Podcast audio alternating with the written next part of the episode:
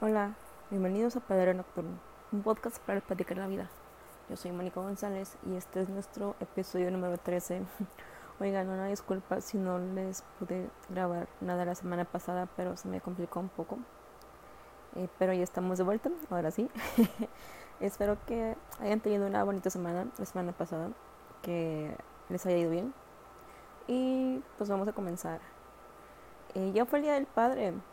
Espero que sus papás la hayan pasado súper padre, súper bien, y que los hayan apapachado, festejado y que los hayan consentido porque era su día. Yo no sé qué hayan hecho ustedes allá en sus casas, pero fíjense que acá en mía hicimos una carne asada, algo muy típico de acá del norte del país, de los estados del norte. Así bueno, hicimos una carne asada eh, con unos compadres de mis papás también. Entonces estuvimos aquí tres familias. Todos los adultos ya están este, vacunados algunos con la primera dos dosis, otros ya con las dos dosis de la vacuna COVID, pero ya casi todos estamos vacunados. Nada más los jóvenes somos los únicos que faltamos, pero nosotros sí tenemos precaución cada vez que salimos por lo mismo, para no contagiar a nuestros papás en caso de que nosotros nos contagiemos. Eh, pero todo estuvo bien. Fíjense que a mi papá le gusta cocinar y él desde el sábado empezó a preparar las cosas porque no quería que el domingo estuviera muy apresurado para hacer las cosas. Entonces desde el sábado empezó a hacer de que un asado de puerco que lo hizo y unas costillas que, que cocinó y ya después al día siguiente nada más le puso a las costillas, hizo la carne asada el, el domingo y ya, y por lógico que fue una comadera. en los días de fiesta siempre comemos demasiado o comemos más. que después al día siguiente nos estamos arrepintiendo de no porque comí demasiado. no sé si a ustedes les pasa, pero a mí me ha pasado eso de que al día siguiente es de, uy, porque comí demasiado.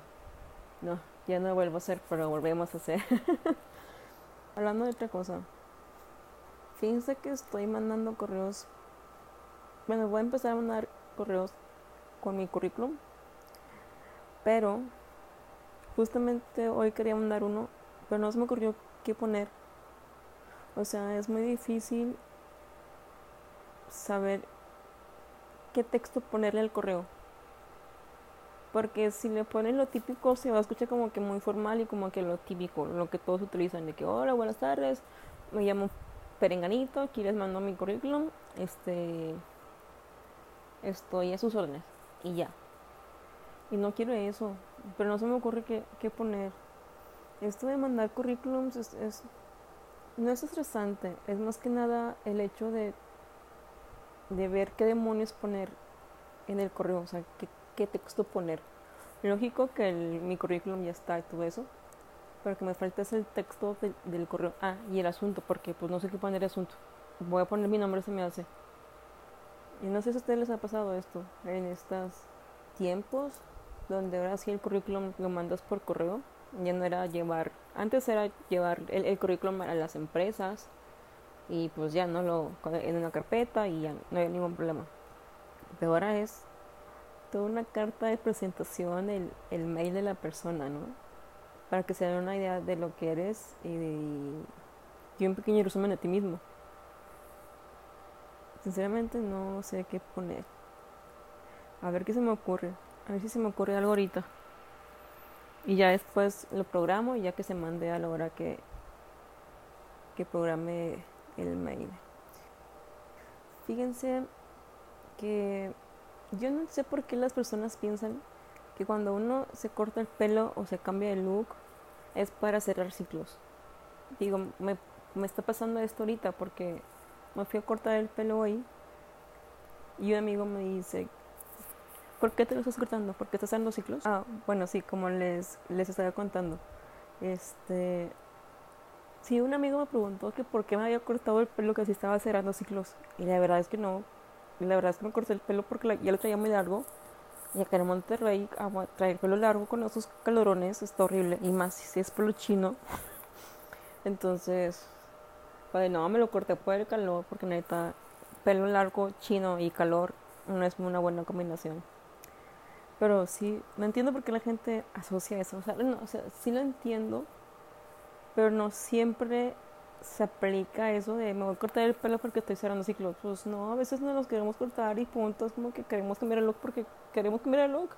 No hay un motivo y no hay una razón atrás de, de, de querer ser algo o de querer cambiar algo. Nada más porque estamos pasando por algo. No, no, nada que ver, sino porque queremos y porque se nos antoja cortarnos el, el pelo, porque se nos antoja, se nos antoja es, es, esos cambios en que a lo mejor hay un, hay un trasfondo psicológico eh, de esos cambios o de esos, sí, de, esos cambios de look, sí. Y eso sí estoy de acuerdo. Pero no siempre es eso, oigan. ¿Será que estamos tan acostumbrados a ver a la gente que se cambia de look porque está cerrando ciclos o porque quiere iniciar una nueva etapa? Que cuando vemos que alguien se cambia el look, pensamos inmediatamente en eso. Y la verdad es que no siempre se aplica eso de estar cerrando ciclos o iniciar una, nueva etapa, ¿no? Pero sí, hablando de etapas, mi hermana está en entrevistas para buscar de trabajo y justamente ahorita me vino a interrumpir a decirme algo, eh, pero a lo que voy es muy desgastante porque ya son varias veces que me he quedado con ella ayudándole para para las entrevistas porque a ella le encargan casos y es de, ok, a ver, vamos a rebotar ideas. Y es a las 12 de la noche, 1 de la mañana y es de, ya me quiero dormir. Pero lo que voy es que, es que creo que a veces es más estresante la entrevista de trabajo que ni el mismo trabajo.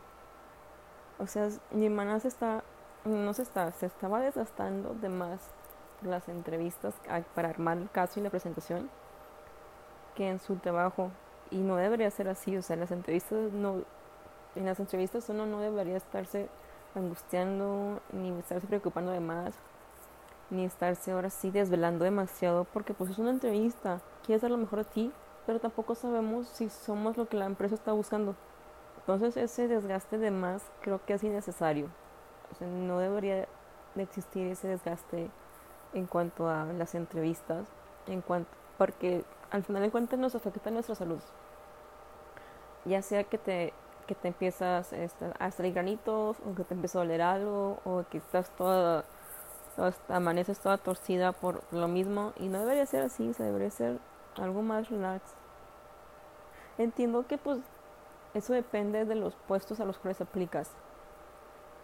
Pero no debería ser, no debería ser así. Tan estresante ni tan desgastante para las personas. Y también entiendo que mi hermana es alguien muy dedicada y, que se obsesiona para que las cosas salgan bien. Pero no debería ser así. No debería tener ese desgaste ninguna persona en cuanto a una entrevista ni, ni una preocupación de más. O sea, no. Yo no sé cómo eran las entrevistas antes. O sea, es, es, un, es un desgaste exagerado. En donde las personas hacemos de más y ese poquito de más que hacemos resulta que no, que no estuvo bien. Algo muy, muy raro este mundo de las entrevistas y esto de, de mandar currículums. Pero a ver qué pasa con mi hermana y a ver qué pasa conmigo, ¿no? Pero lo importante es, ahora sí, aplicar en, en trabajos y en lugares donde tú creas que vas a ser feliz. Y en trabajos que te gusten. Eso sí debería de ser lo importante. Sí, lo importante. Bueno, es lo que yo creo. Puedo estar equivocado, sí puedo estar equivocada, no les voy a decir que no. Pero es mi forma de pensar y es mi forma de ver la vida. Porque ya a partir de toda esta pandemia, creo que nos enseña esa pandemia, a que tenemos que ser felices nosotros mismos y que el trabajo no es toda la vida. El trabajo forma una pequeña parte de nuestra vida y que no debemos estar al pendiente en un 99% del trabajo, sino que todo lo contrario. Lo principal somos nosotros y nuestro bienestar, nuestras relaciones con nuestros amigos, con nuestras familias. Si es que tenemos pareja, nuestra relación con la pareja.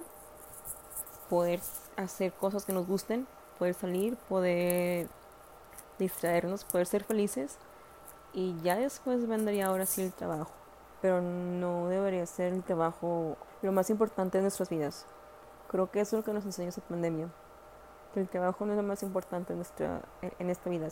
Justamente tuvimos que pasar por una pandemia y por pérdidas personales y de conocidos y de familiares para darnos cuenta que lo importante no es el trabajo y lo material, sino que lo importante es el amor, las personas, la vida y la felicidad que tenemos cada uno de nosotros. Y hablando de ser felices, bueno, no, ya saben, lo que siempre les digo, que sean felices y que disfruten lo que hacen y lo que vayan a hacer. Y también es muy importante que no lastimen a, a personas con lo que vayan a hacer, ni que se lastimen a ustedes mismos. Eso es lo más importante, no se lastimen a ustedes mismos. eso que se quede grabado en su cabeza. No se lastimen ustedes mismos y tampoco lastimen a otras personas en lo que están haciendo. Porque así ustedes se van a sentir tranquilos y van a tener una conciencia en paz y tranquila de que hicieron las cosas de una manera en donde nadie salió perjudicado. ¿Y qué más les puedo decir? Ay, sí, la canción de este episodio, la, recomendación musical que siempre hago. La recomendación musical de este episodio va a ser una canción de Siddhartha que se llama Únicos y espero que les guste. Ya saben que la canción la pueden encontrar en la playlist de Palabra Nocturno en Spotify. O si gustan uh, buscarla en, su reproductor de música de preferencia, háganlo, no hay ningún problema. También si quieren escuchar las demás recomendaciones que he dicho, pues ya saben, ahí está en la lista de Padre Nocturno para que las busquen y las escuchen. Y pues es todo. Que tengan una bonita noche, tengan una bonita semana, sean felices, es lo más importante. Recuerden de seguirnos en nuestro Instagram como Palabra Nocturno todo seguido. A mí me encuentran como Moni GZZ bajo.